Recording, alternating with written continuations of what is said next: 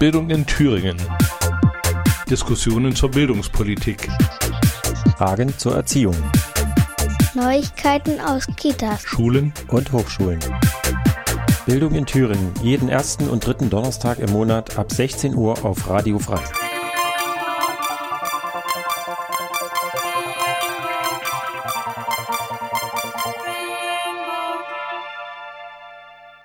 Herzlich willkommen bei Bildung in Thüringen.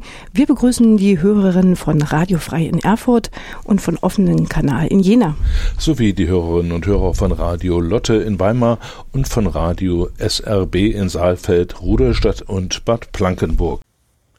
Hallo und herzlich willkommen zur Aprilausgabe von Bildung in Thüringen, dem Bildungsmagazin der Gewerkschaft Erziehung und Wissenschaft hier in Thüringen. In der heutigen Ausgabe haben wir zwei Themen und damit auch zwei Gäste und zwei Interviews für euch parat. Zunächst sprechen wir mit Malis Bremisch über die aktuelle Debatte rund um den Lehrkräftemangel und um aktuelle Debattenbeiträge, die es dazu gab, die doch auch für einiges an Aufruhr gesorgt haben. Im Anschluss daran sprechen wir dann auch noch mit Felix Osterloh, haben mit ihm ein Interview geführt ähm, über die Arbeitsbedingungen von HorterzieherInnen, denn Felix ist selber Horterzieher in einer staatlichen Grundschule in Jena und dazu auch einer der beiden LeiterInnen der AG Hort bei der GEW Thüringen. Bevor wir damit loslegen, allerdings erstmal noch ein bisschen Musik.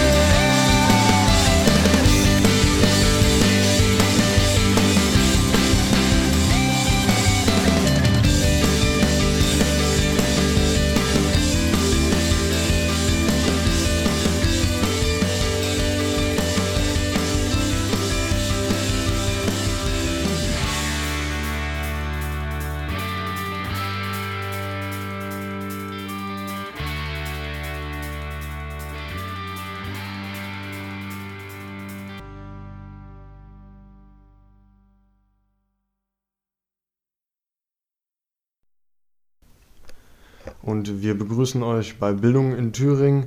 Wir sind hier jetzt mit äh, Marlies Bremisch, Bildungsreferentin bei der GEW Thüringen und wir möchten mit ihr sprechen über die aktuelle Debatte rund um das Thema Lehrkräftemangel und ähm, aktuelle ja, Debattenbeiträge, die es dazu in letzter Zeit gab, namentlich die SWK-Empfehlung, also die Empfehlung der Ständigen Wissenschaftlichen Kommission zum Lehrkräftemangel und dem Merten-Papier. Genau, hallo Marlis erstmal. Ähm, Ja, wir haben jetzt, ähm, Noah hat es jetzt angesprochen, also die SWK-Empfehlung, Ständige Wissenschaftliche Kommission der Kultusministerkonferenz. Wir haben jede Menge Zuhörer auch dabei, die jetzt nicht unbedingt im Bildungsbereich so drinne sind. Und ähm, erstmal die Frage, was ist überhaupt die Kultusministerkonferenz und warum brauchen die eine ständige wissenschaftliche Kommission? Ich bin ja nicht die Kultusministerkonferenz, deshalb weiß ich natürlich nicht, warum die unbedingt eine ständige wissenschaftliche Kommission brauchen. Aber äh, versuchen wir trotzdem mal eine Antwort darauf. Kultusministerkonferenz. Ähm, die meisten wissen, dass äh, Bildung im Bereich Schule Ländersache ist.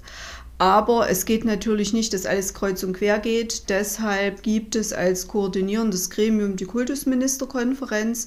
Dort sitzen VertreterInnen der Bundesländer zusammen mit äh, den entsprechenden Ministerien auf Landesebene, äh, auf, auf äh, Bundesebene und äh, der entsprechenden Ministerin zusammen.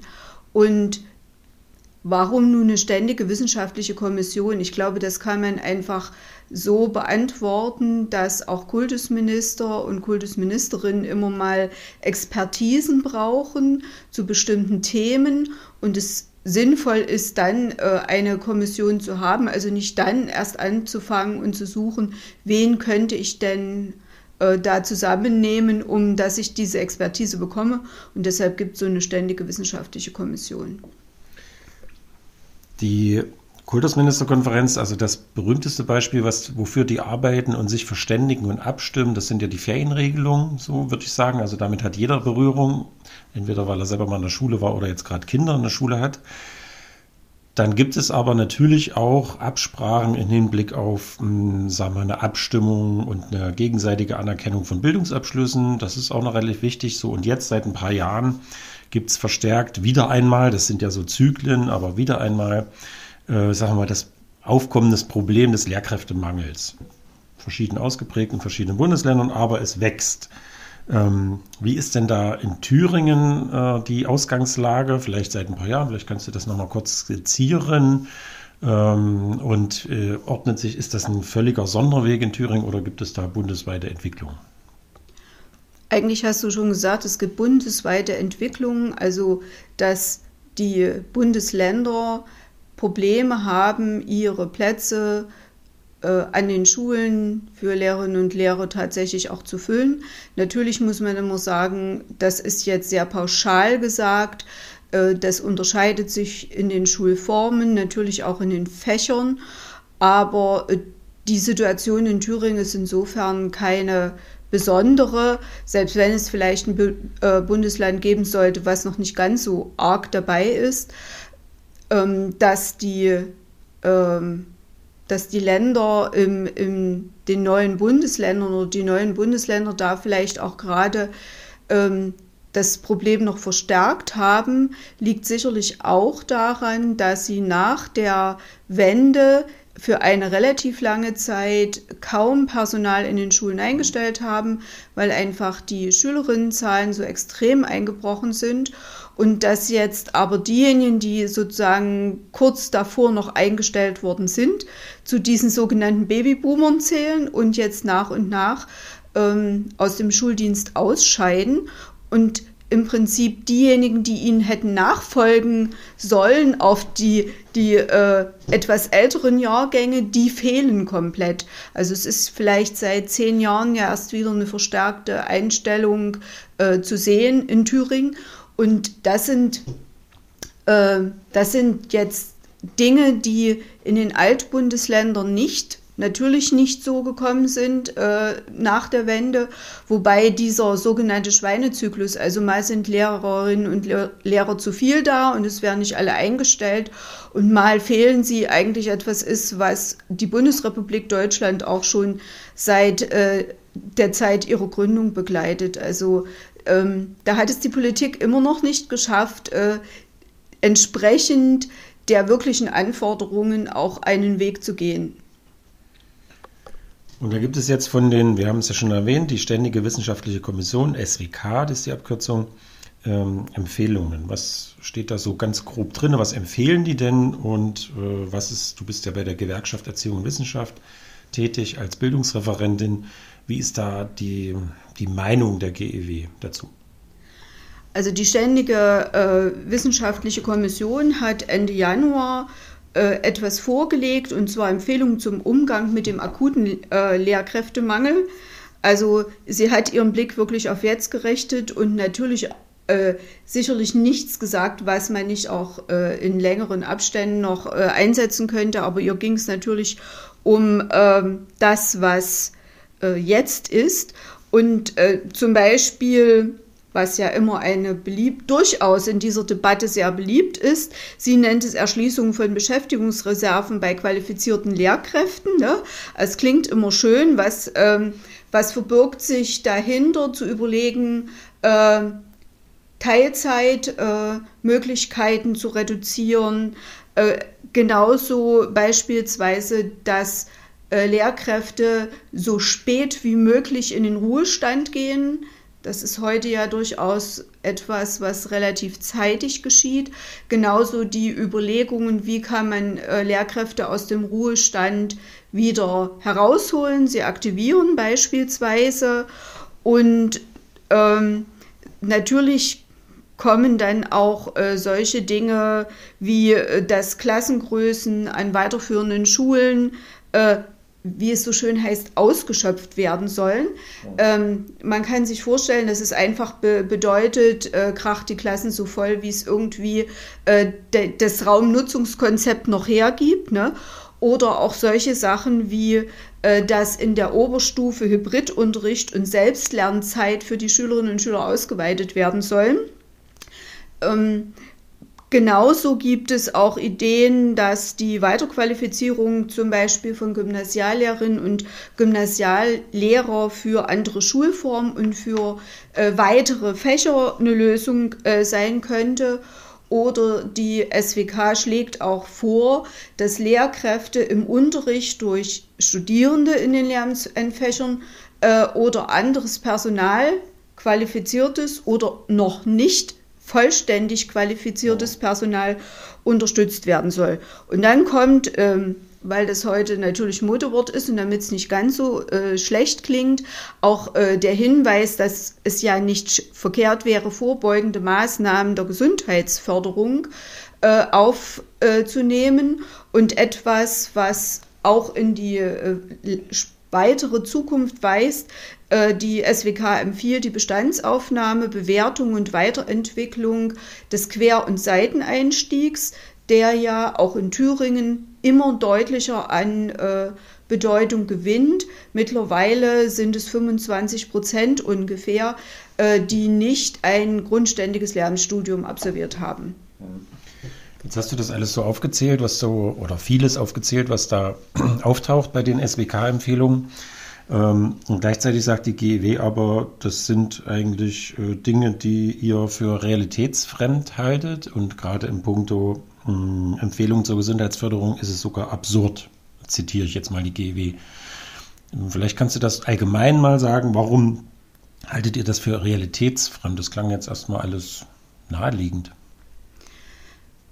Wenn man das System Schule sieht, wie es jetzt ist, dann ist das Problem nicht die, die Lehrkräfte noch mehr zu belasten, sondern die Frage müsste ein, eigentlich stehen, wie kann man Lehrkräfte entlasten und wie kann man äh, das System so attraktiv machen, dass es mehr äh, Studierende der Lehramtsstudiengänge aller Schularten, also nicht nur im Gymnasium, sondern auch Grundschule oder Regelschule und Förderschule gibt, die auch ihr Studium abschließen und dann äh, danach auch in die Schule gehen, weil es fehlen einfach zu viele Leute und die da sind, sind maximal belastet.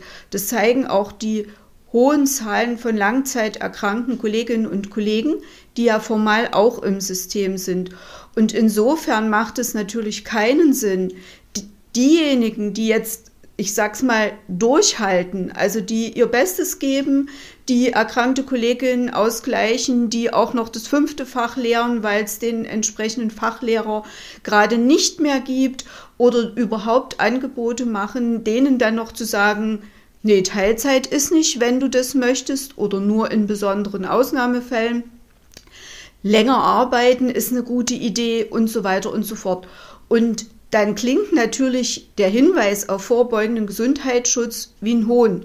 Also wenn ich den Leuten immer mehr abverlange und dann sage, aber vorbeugend Gesundheitsschutz, weil da kommen Begriffe wie gemeinsame Supervision und ähnliches, dafür muss man Zeit haben. Und diese Zeit haben die Kolleginnen und Kollegen gerade nicht.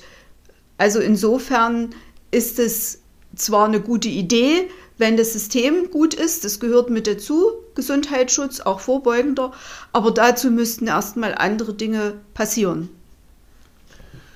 Vorbeugender Gesundheitsschutz hieße ja vielleicht auch, äh, man verkleinert die Klassen stark, dann hat man, haben die Leute weniger Stress und weniger Lärmbelastung. Äh, das wäre ja auch vorbeugender Gesundheitsschutz, aber davon steht wahrscheinlich nichts in den SWK-Empfehlungen.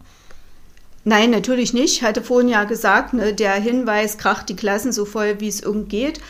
Ähm, der Korrektheit halber muss man äh, dazu sagen, dass es durchaus äh, auch Studien gibt, schon seit langer Zeit, die man ernst nehmen muss, die sagen, Klassengrößen sind nicht unbedingt das Merkmal, wie groß sie sind, wie gut oder wie schlecht Unterricht ist. Aber natürlich, diese Studien gehen auch nicht davon aus, dass dann das Klassenzimmer mit 30 und wenn man Pech hat, 30 plus Schülerinnen und Schülern äh, voll ist, sondern äh, man muss natürlich ein gutes Mittel finden, um überhaupt Unterricht machen zu können. Und vor allen Dingen dann, wenn, das, wenn der Anspruch ist, nicht nur Frontalunterricht zu machen, ähm, ich sag mal Marke Vollschule, wenn es geht, noch mehrere Klassen zusammen. Und da warte ich schon geladen, sage ich jetzt mal auf Deutsch, und dann kam das Märtenpapier. Genau, das war dann eben noch der zweite Debattenbeitrag, der eben für viel Aufruhr gesorgt hat, eben auch bei den Lehrkräften und ähm, bei den Mitgliedern in der GW Thüringen. Auch die GW Thüringen hat das Papier sehr stark kritisiert. Ähm, erstmal, wo lagen denn da überhaupt die ähm, Hauptkritikpunkte und was war der Kern dieses äh, Mertenpapiers? Also Mertenpapier deshalb, weil Professor Merten äh, vor einigen Jahren Staatssekretär im Bildungsministerium und jetzt wieder auch äh, Professor an der Friedrich-Schiller-Universität dieses Papier verfasst hat. Ähm, das vielleicht zum, zum Namen. Und ich glaube, dass das Schwierigste an diesem Papier ist ähm, der, der Ton des Papieres und die unterschwelligen Anklagen an Lehrkräfte. Sie würden sich beispielsweise Abminderungsstunden unrechtmäßig äh, nehmen. Ähm, ein Mensch, der selbst im politischen Bereich, ein Staatssekretär ist ja ein politischer Beamter, äh, gearbeitet hat, sollte dies eigentlich besser wissen. Wie Daten erhoben wurden, ob, ob das sinnvoll ist, die Daten so wie in dem Papier dargestellt erhoben und ausgewertet werden, das darf auch bezweifelt werden. Und da haben wir auch Zweifel, ob es sinnvoll ist und ob Professor Merten hier nicht auch genau immer die Zahlen genommen und sich gesucht hat, äh, die für seine Argumentation die richtige Basis boten. Also liegt diese Empörung bei den Lehrkräften auch vor allem darin begründet, dass ähm, Professor Merten gar nicht so sehr jetzt ähm, den Fehler im System sucht, sondern eigentlich eher sie selber ähm, direkt äh, anspricht und dafür verantwortlich macht, dass eben so viele Stunden ausfallen, nicht weil es zu wenig Lehrkräfte gibt, sondern weil diese einfach zu wenig unterrichten. Genau so ist es. Also das Fazit heißt, Thüringen hat keinen Lehrermangel, sondern einen Stundenmangel. Ähm, und er begründet es damit, dass in Thüringen die Pflichtstunden geringer wären als in anderen äh, Bundesländern.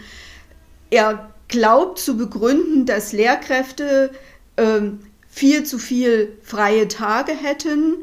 Ähm, es gibt ja also die Frage, wie wird Urlaub berechnet, wie wird er angeschaut, wie ist Arbeitszeit, Gesamtarbeitszeit äh, im, im Jahr. Es gibt ja diesen plakativen Spruch, ne, Lehrer haben Vormittag rechts und Nachmittag frei. Äh, wer, wer jemanden im Bekanntenkreis, im Familienkreis hat, der Lehrer, Lehrerin ist, die wissen genau, das stimmt nicht.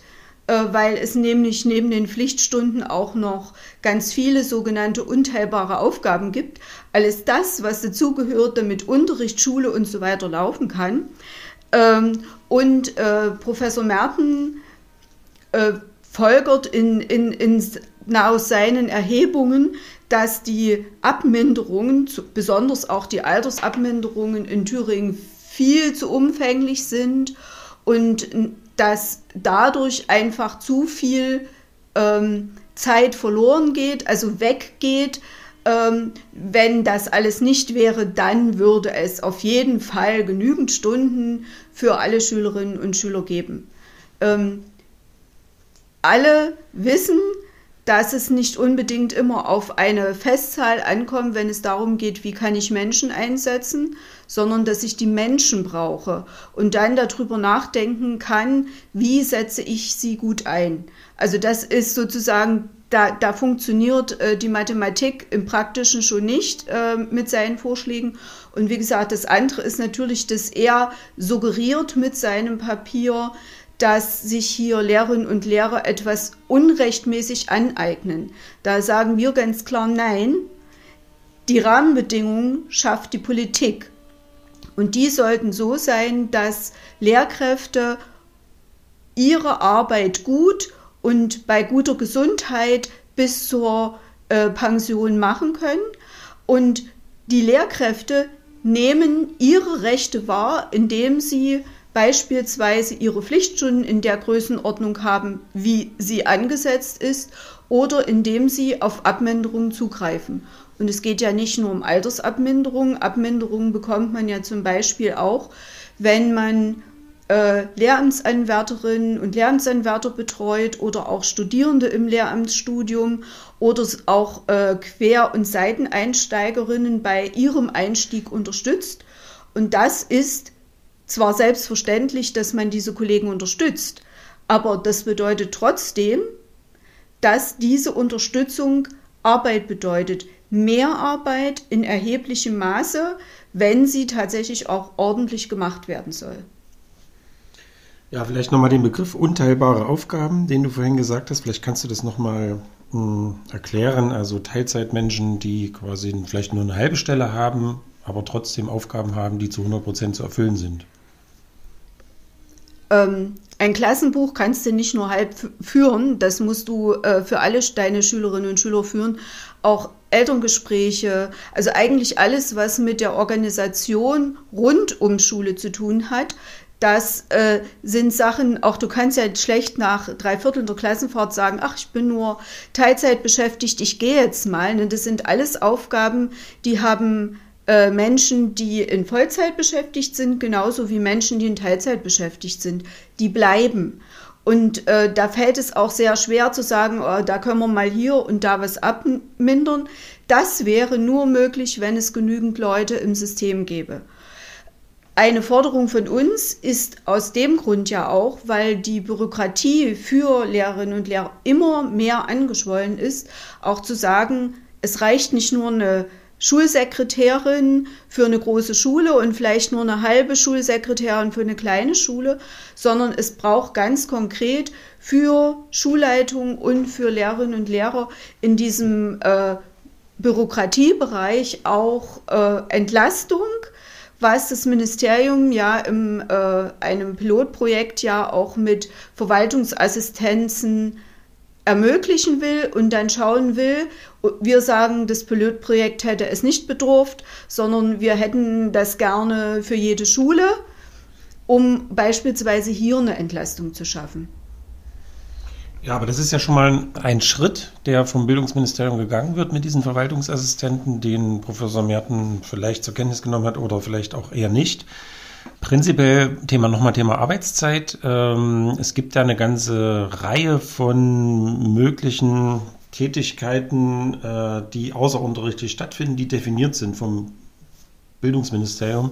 Und das Witzige daran ist ja, wie ich jetzt im Zuge dieser Debatte erfahren habe und gelesen habe, dass Professor Merten als Staatssekretär dort selber sozusagen eine Riesenliste definiert hat überhaupt erstmal. Und genau das kritisiert er jetzt, dass die solche Aufgaben haben. Ja, genau so ist es. Also das ist ja, äh, deshalb hat, glaube ich, auch das Mertenpapier so eine hohen Wellen geschlagen, weil alle diejenigen, die im Schulbereich unterwegs sind, waren sich natürlich bewusst, dass hier jemand spricht, der das System Schule auch aus politischer Perspektive kennt und eigentlich ähm, in der Lage sein sollte zu gucken, was ist die Aufgabe der Politik, damit Lehrerinnen und Lehrer Unterricht und Schule als Ganzes gut machen können. Nun können sich natürlich auch äh, Politikerinnen und Politiker äh, keine Lehramtsstudierenden aus den Rippen schneiden, aber ihre Aufgabe ist es zum einen zu gucken, dass diejenigen, die im System sind und gerade viel arbeiten, dass diejenigen dann auch da bleiben können und nicht das Gefühl haben, sie, sie müssen immer eher raus, weil das ist ja auch so, die, die Leute gehen nicht in äh, den frühestmöglichen Ruhestand, weil sie das unbedingt auf dem Plan haben. Sie gehen, weil sie nicht mehr können. Und hier kann Altersabminderung eben einen Teil dazu beitragen, dass es vielleicht nicht noch früher wird oder sie werden krank. Und hier kann Politik schon gucken, welche Rahmenbedingungen sind, das sind. Und äh, wenn, wenn man das alles nicht glaubt, ich glaube, jede Schule wäre bereit, also besonders auch Regelschulen, auch mal für Politikerinnen und Politiker eine Woche im normalen Schulbetrieb sie als Praktikantin mit dabei zu haben, um zu erleben, was in Schule tatsächlich passiert. Jetzt unabhängig von so einem, sagen wir eher polemischen Debattenbeitrag von Herrn Merten, ähm, die Perspektive der GEW fände ich zum Abschluss nochmal interessant. Äh, Stichwort Personalentwicklungskonzept. Also wie stellt sich die GEW denn vor, daran, an diesen Problemen, die du jetzt alle im Detail geschildert hast, ähm, daran etwas zu ändern oder zu verbessern? Du hast das Stichwort gebracht, Personalentwicklungskonzept. Das gab es ja schon vor einigen Jahren und äh, die Gespräche sollen wieder aufgenommen werden. Auch schon damals gab es die Ideen, äh, beispielsweise einen Pool äh, Lehrkräftepool zu bilden, die, ähm, ich will nicht sagen an, als Springer an verschiedenen Schulen, sondern durchaus in, in einem engen Rahmen, aber auch mal ähm, Engpässe abzufedern, eben durch viele Langzeiterkrankte oder ähnliches. Ob das nun wieder so aufleben wird, weiß ich nicht. Auf jeden Fall die Gespräche beginnen und der GEW ist es wichtig, dass es ein Gesamtpaket ist. Also uns ist natürlich klar, dass was passieren wird und muss, um der Situation Herr zu werden, aber zu sagen, wir machen nur das oder wir machen nur das, greift eigentlich zu kurz. Es muss äh, alles auf den Tisch, um das System auch zu stabilisieren und diejenigen im System zu entlasten. Vielleicht kannst du noch mal sagen, wer da mit wem verhandelt und wann es losgeht. Die Aufforderung äh, ist ergangen und zwar von uns an das Ministerium, aber ich gehe davon aus, dass natürlich nicht nur die GEW mit am Tisch sitzt, sondern auch äh, weitere Vereine, Verbände und ja, selbst wenn ich jetzt sage, die Aufforderung ist ergangen und wir davon ausgehen können, dass vielleicht äh, im äh, späten Frühjahr äh, die, die Verhandlungen äh, starten, wann sie zu Ende gehen, was ja viel entscheidender wäre, das weiß man dann natürlich nicht. Ja, dann vielen Dank, Malis. Ähm, wir haben mit Malis Bremisch, Bildungsreferentin bei der Gewerkschaft Erziehung und Wissenschaft Thüringen, gesprochen über die aktuelle Debatte rund um Lehrkräftemangel und ähm, ja die aktuellen ähm, Debattenbeiträge, die es dazu gab und die eben zum Teil auch sehr stark kritisiert wurden von der GEW Thüringen. Ähm, im Anschluss haben wir gleich noch ein Interview mit Felix Osterloh, der ist Horterzieher in einer Grundschule und mit ihm haben wir gesprochen über die Arbeitsbedingungen von HorterzieherInnen eben in Schulen und ähm, das gibt es gleich zu hören, aber vorher noch ein bisschen Musik.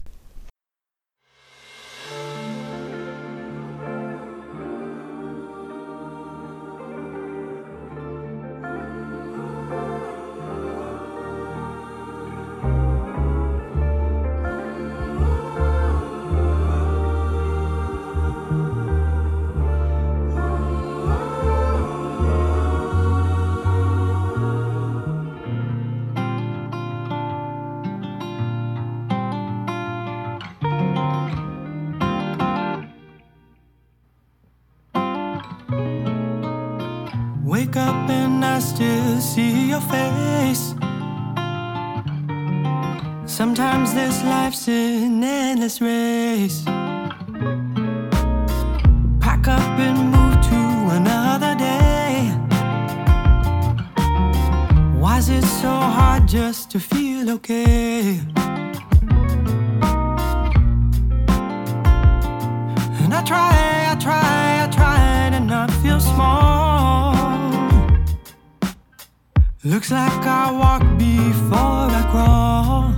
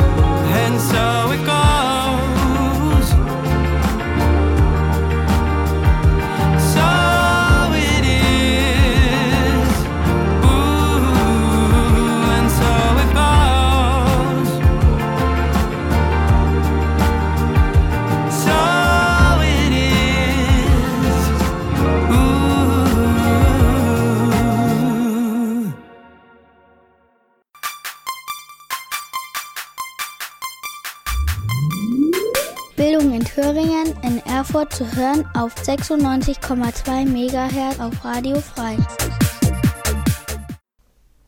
Willkommen zurück bei Bildung in Thüringen und wir haben jetzt ein Interview für euch. Das haben wir vorab aufgezeichnet und zwar mit Felix Osterloh. Und Felix Osterloh ist Ende 20, so viel darf ich verraten, arbeitet als Erzieher im Hort der staatlichen Grundschule Heinrich Heine in Jena und ist innerhalb der Gewerkschaft Erziehung und Wissenschaft Thüringen einer der beiden Leiter, Leiterinnen des, der AG Hort. Hallo Felix. Hallo Michael. Äh, unser Hauptthema, das hatten wir ja schon im Vorfeld angekündigt und besprochen, sind ja, dass wir so einen Blick drauf werfen wollen auf die aktuellen Arbeitsbedingungen in Schule. Und da gibt es ja verschiedene Professionen, eine davon unter anderem Erzieher, Erzieherinnen, die halt im, die dann eben im Hort arbeiten. Und wenn man, äh, das darf man nicht, nicht so klassisch vorstellen wie früher, das heißt, nachmittags gibt es irgendwie eine Spielebetreuung, sondern im besten Fall ist das eine Ganztagsschule mit einer Ganztagsbetreuung und die Horterzieher sind dort ganztags auch eingebunden und unterstützen die Lehrkräfte. Habe ich das erstmal richtig gesagt, Felix? Äh, ich denke schon, da sehe ich keine Abweichungen. Wie ist das also bei Das alte Bild vom Wort ist mittlerweile deutlich überholt. Ja, aber es gibt noch Schulen, die quasi klassisch Vormittagsunterricht haben, nachmittags Hortbetreuung oder gibt es die gar nicht mehr? Die gibt es tatsächlich noch. Das liegt zum einen an der Schule und zum anderen aber auch an den Beschäftigten selber. Mittlerweile gibt es ja die Möglichkeit, 80 Prozent zu arbeiten als Erzieher. Es gibt aber auch Erzieherinnen und Erzieher, die wollen das gar nicht. Die möchten ihre 50 Prozent behalten und die werden dann überwiegend am Nachmittag eingesetzt. Ja. Okay, aus, du bist Erzieher, ich habe schon gesagt, du bist Ende 20, du hast eine ganz klassische Ausbildung gemacht zum staatlich anerkannten Erzieher vor ein paar Jahren, da haben wir uns ja schon kennengelernt. Ähm, vielleicht nochmal den Blick zurück, aus welcher Motivation heraus bist du eigentlich Erzieher geworden?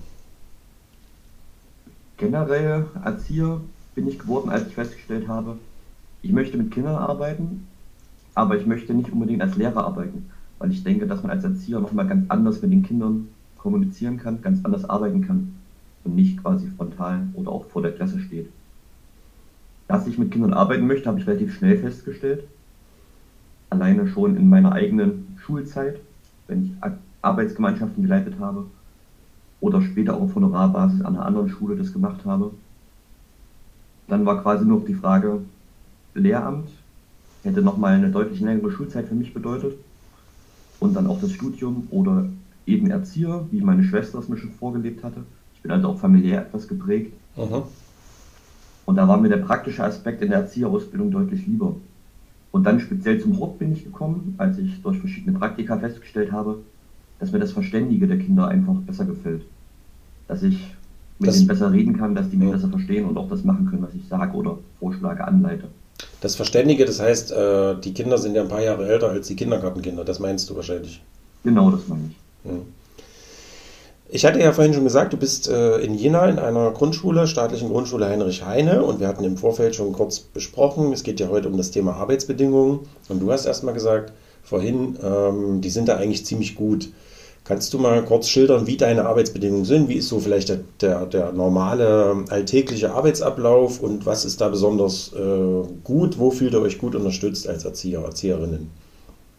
Also als erstes würde ich gerne sagen, dass Jena schon eine sehr inselhafte Stellung hat. Also Jena geht es generell sehr gut. Ich habe auch in verschiedenen Schulen Einblicke. Und gerade meine Schule gefällt mir so von allen Schulen in Jena am besten, die ich kenne, weil ich eben gute Bedingungen habe. Das liegt meiner Ansicht nach vor allem an, den, an der Kommunikation, auch mit der Schulleitung. Und ansonsten so vom Tagesablauf, ich arbeite wie vorhin schon mal erwähnt, 80 Prozent. Habe mal nachgezählt, ich bin also auch 16 Stunden in der Zweitbesetzung mit dem Unterricht drin. Im Fachunterricht oder im Stammunterricht mit meiner Klassenlehrerin zusammen. Und habe dennoch noch Zeit am Nachmittag für meine Gruppe oder beziehungsweise für die Arbeit im offenen Hort bei uns an der Schule. Wir sind, sage mal, materiell gut aufgestellt durch den Schulträger der Stadt Jena. Wir haben ein saniertes Schulgebäude, gut funktionierende Klassenräume, relativ viele Luftreiniger auch in der Corona-Zeit anschaffen können. Sind technisch sehr gut aufgestellt und haben auch, haben auch einiges an Personal. Wir haben zwar auch die üblichen Langzeitkranken und auch Kolleginnen mit in Teilzeitbeschäftigung, also noch weniger als 80 Prozent. Dennoch ist es bei uns an der Schule immer so, dass wir wirklich noch einige Kollegen haben, die da sind. Sind also, wenn keine Krankenwelle da ist, sehr gut aufgestellt. Also ihr habt nicht sozusagen das klassische Problemfeld, ähm, es fallen drei aus und auf einmal steht man irgendwie vor 35 Kindern am Nachmittag alleine. Das habt ihr nicht, das Problem. Nicht im normalen Betrieb. Okay. So, in Grippezeiten stand ich auch schon mal alleine mit mehreren Kindern da, aber das sind Ausnahmesituationen. Ja. Die werden dann über eine Überlastungsanzeige geregelt, dann ist man rechtlich abgesichert. Ja. Und dann macht man das Beste, was man machen kann. Das musst du kurz erklären für unsere Zuhörer. Ähm, also über eine Überlastungsanzeige, das heißt, du zeigst an, dass du hier quasi nicht die richtigen Arbeitsbedingungen hast und da, da passiert dann was? Genau, also ich zeige an, dass ich überlastet bin mit der Situation. Das ist immer situationsspezifisch und endet auch relativ zeitnah, wenn die Situation behoben ist. Das gebe ich über, also vor allem erstmal bei der Schulleitung ab, damit die sehen, hier, die Situation ist so eigentlich nicht handelbar. Ich sichere mich damit rechtlich ab, dass wenn es irgendwelche Konsequenzen, irgendwelche Folgen gibt, ich dafür nicht haftbar gemacht werden kann. Mhm. Okay, das ist so üblich im Erzieherbereich?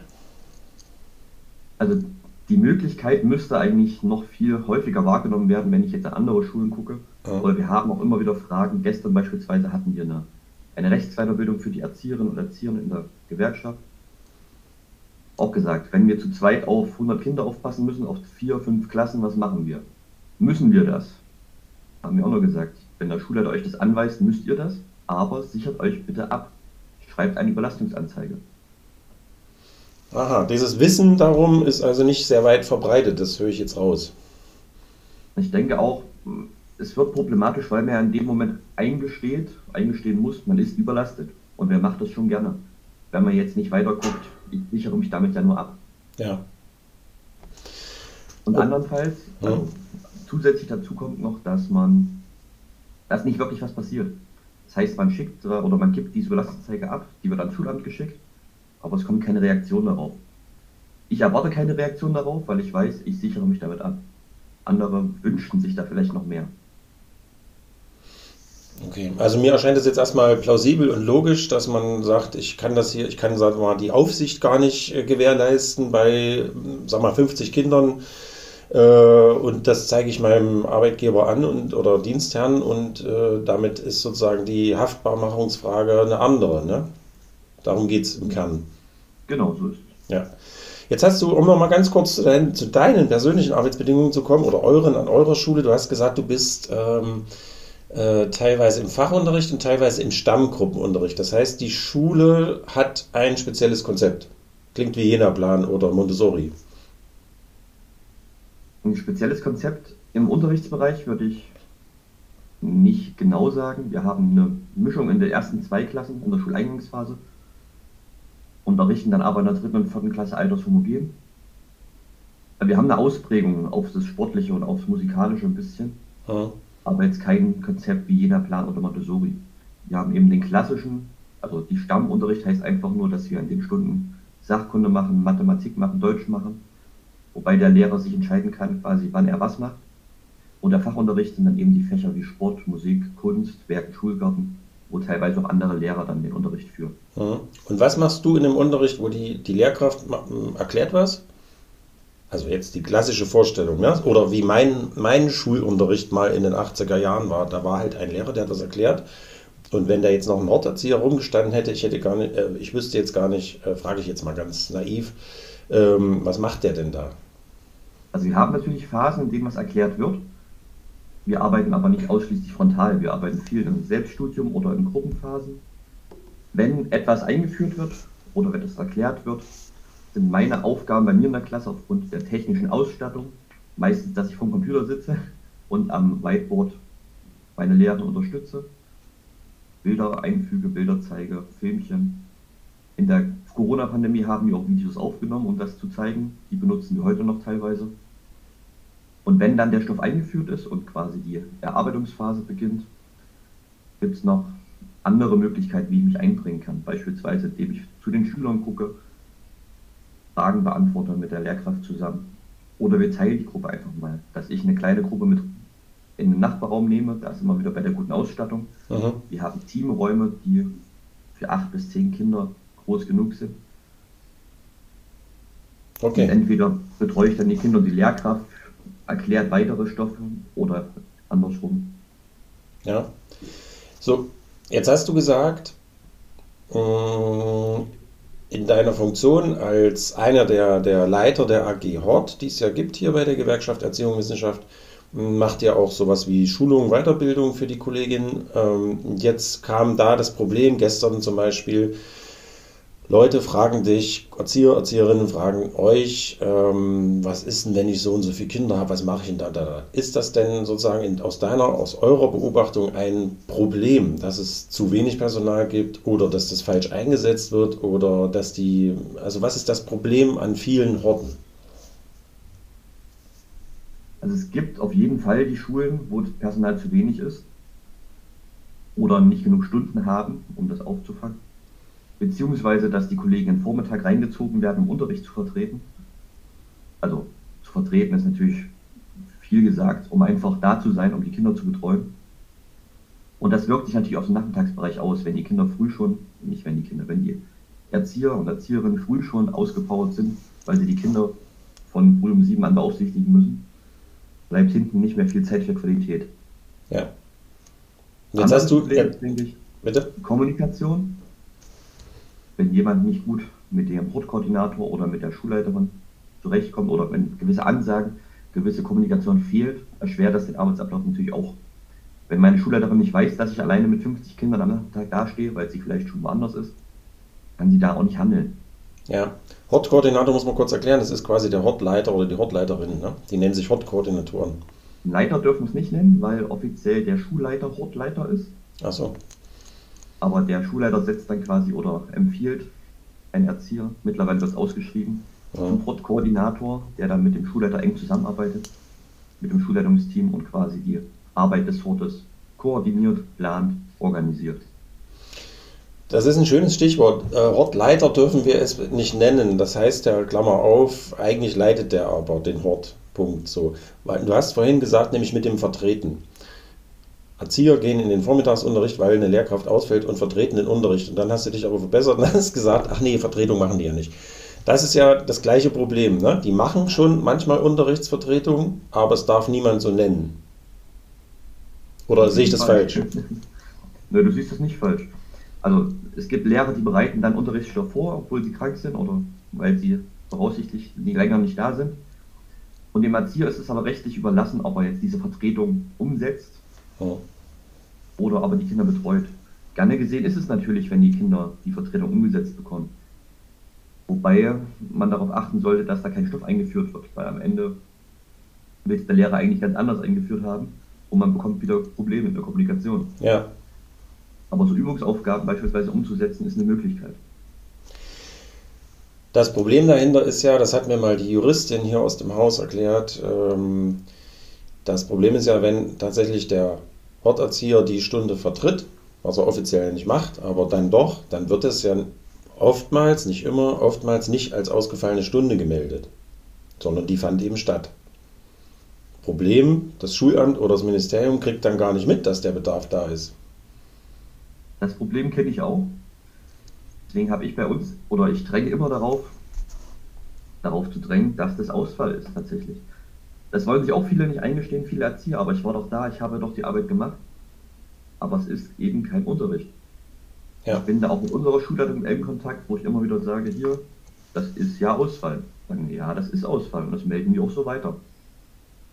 Ja. Ich würde an der Stelle Erziehern oder auch Ortskoordinatoren empfehlen, bei der Schulleitung nochmal nachzuhaken. Ihr habt das doch als Ausfall gekennzeichnet, oder? Ich kenne es von anderen Schulen, da dürfen die Erzieher beispielsweise nichts ins Klassenbuch eintragen. Was dann der Lehrer reinschreibt, erfährt der Erzieher nicht. Bei uns an der Schule darf ich das. Ich schreibe ein, was ich in der Stunde gemacht habe, schreibe aber ein A davor, weil es Ausfall ist. Ja. Und trotzdem, wenn wir im Thema weitergegangen sind, muss der Lehrer das ja wissen. Wenn der Lehrer das gleiche nochmal macht, ist es ja verschwendete Zeit. das immer zu melden, also sowohl als Erzieher, Erzieherin, als auch dann als Schulleitung weiterzumelden, wäre quasi die Voraussetzung für eine realistischere Stellenplanung, unabhängig von dem Problem, dass man gerade keine Erzieher findet. Auf jeden Fall, ja. Ja. Und in dieser Richtung beratet ihr auch die Kollegen, äh, also wenn ihr jetzt diese Weiterbildung macht und sowas, das hast du ja schon erwähnt, ne? Genau. Also ich sage den Kolleginnen, die Kollegen das, was ich selber mache, Ja. weil ich denke, dass es richtig ist. Ich würde es ja nicht weitergeben, wenn ich sage, das nee, Ja. machen wir lieber nicht so. Das wäre jetzt eine Sache, die sich, äh, zumindest die Meldung könnte sich ja leicht und schnell verbessern. Das hatten wir ja vorher als Frage be- m, besprochen. Was könnte sich leicht und schnell verbessern an den Arbeitsbedingungen? Das wäre jetzt ein Punkt, der, sagen wir, sehr einsichtig ist. Ob dann hinterher der Stellenplan anders gestrickt wird und dann noch jemand gefunden wird, das ist nochmal sozusagen sekundär, aber prinzipiell die Voraussetzung wäre ja schon mal, ähm, wir melden alle das, was tatsächlich passiert in der Schule. Das wäre ein guter Schritt. Die Frage ist eben, wie oft das Schulamt das auch anfragt. Also ich glaube nicht, dass am Ende jeder Woche das gemeldet wird. Mhm. Ich bezweifle sogar, dass am Ende des Schuljahres die Schulden gemeldet werden müssen. Ja. Aber da stecke ich nicht tief genug drin. Was sind denn noch so Felder, wo du denkst, das könnte man eigentlich mit wenig Aufwand äh, verändern seitens des Arbeitgebers, Dienstherrn, vielleicht auch des Schulträgers, ähm, damit sich an den Arbeitsbedingungen von Horterzieherinnen und Erziehern etwas ändert oder verbessert? Schnell und einfach ist eine Frage.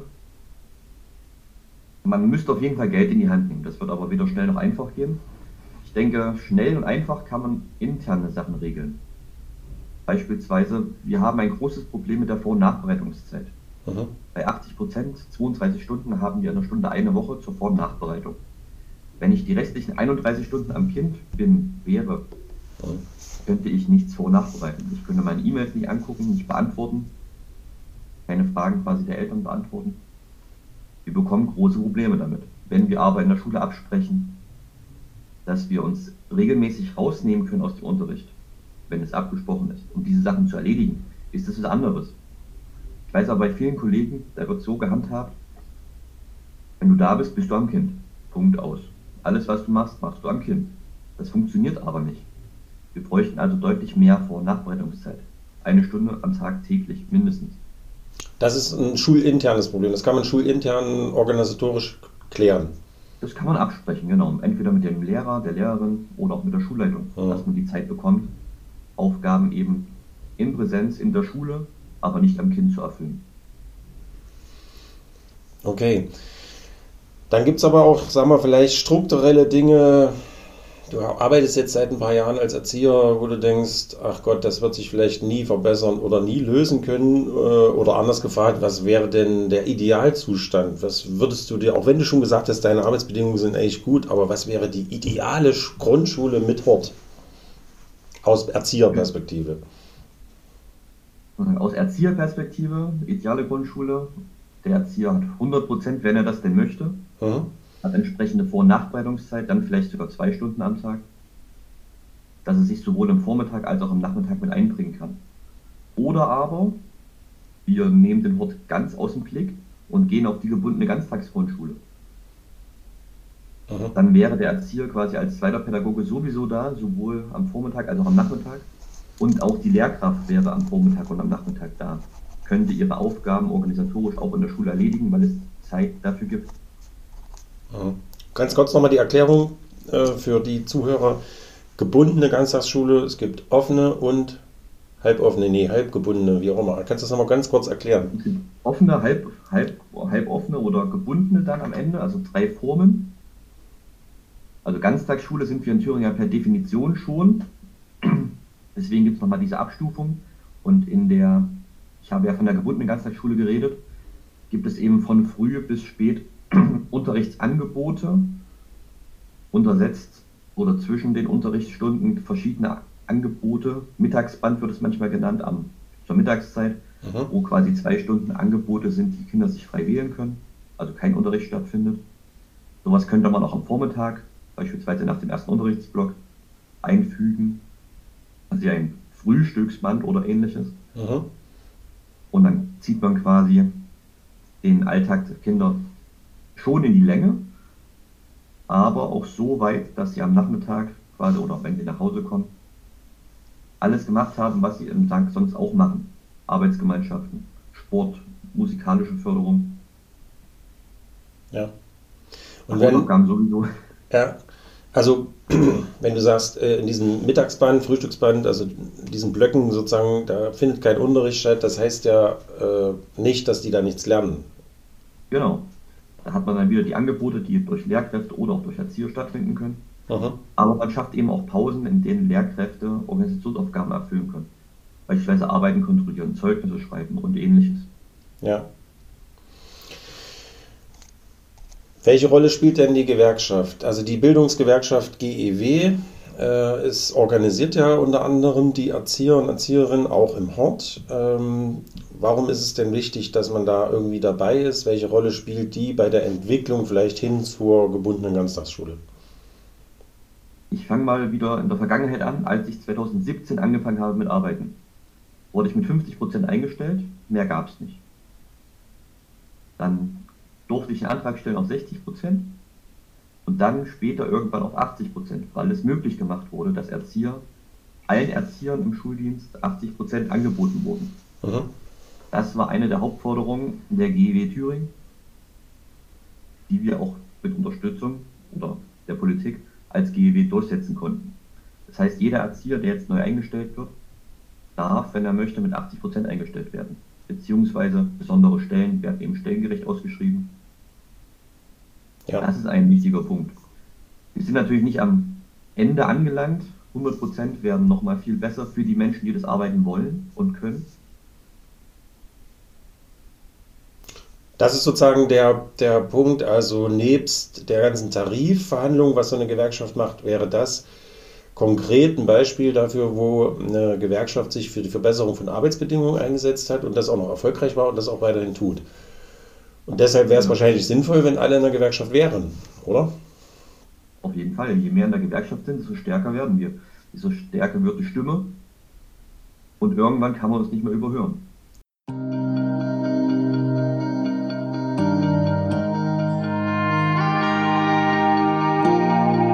Driving 90 down the highway, running fast as I can.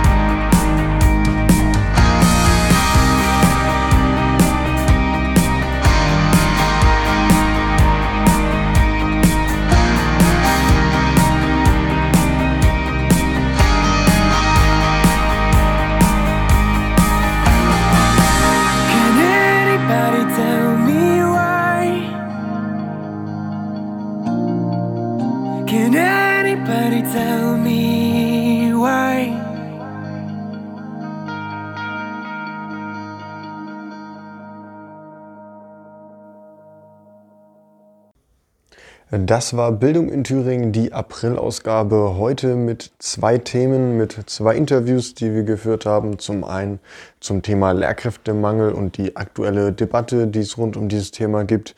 Und zum anderen um die Arbeitsbedingungen von HorterzieherInnen. Und ähm, die nächste Folge gibt es dann wieder in ziemlich genau einem Monat im Mai. Bis dahin wünsche ich alles Gute. Tschüss.